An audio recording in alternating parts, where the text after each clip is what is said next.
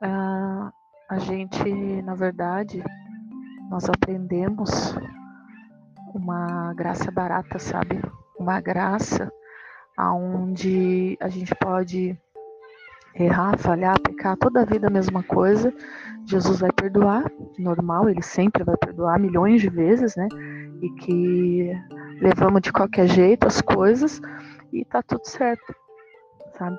Essa graça barata, ela ela não nos ensina que a graça de Cristo, que é o nosso, que é o favor imerecido dele para conosco, né? Porque a gente não merece, não merece mesmo a graça, mas a graça do Senhor já nos basta.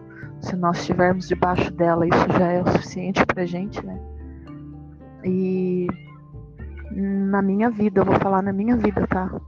O que eu entendo, o que eu entendi com caminhando com o Senhor é que a graça, ela me estreita muito mais do que a lei.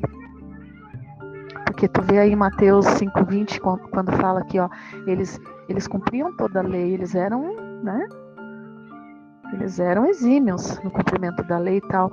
Só que existia algo mais, que o Senhor sempre chamou eles de sepulcro calhado, porque eles faziam tudo certinho, aparentemente falando, mas lá dentro deles, dentro do coração deles, as suas intenções, os seus pensamentos e as suas sentimentos eram para Deus é, rejeitados. Por isso que chama de sepulcro, sepulcro calhado, porque tem uma aparência, né, mas dentro está podre.